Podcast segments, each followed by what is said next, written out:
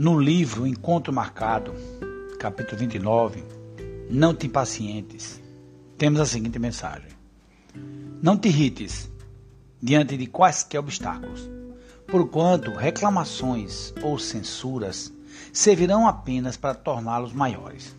Quase sempre, a longa expectativa em torno de certas concessões que disputamos não é senão o amadurecimento do assunto para que não falhem minudências importantes. O comentário que podemos fazer é que o tempo é o tempo de Deus, não é o meu nem o seu. A minha, a você, cabe fazermos a nossa parte naquela mensagem bíblica ajuda-te que o céu te ajudará e aguardar que tudo acontece quando precisa acontecer de acordo com a vontade de Deus. Paz, amor e luz com Jesus.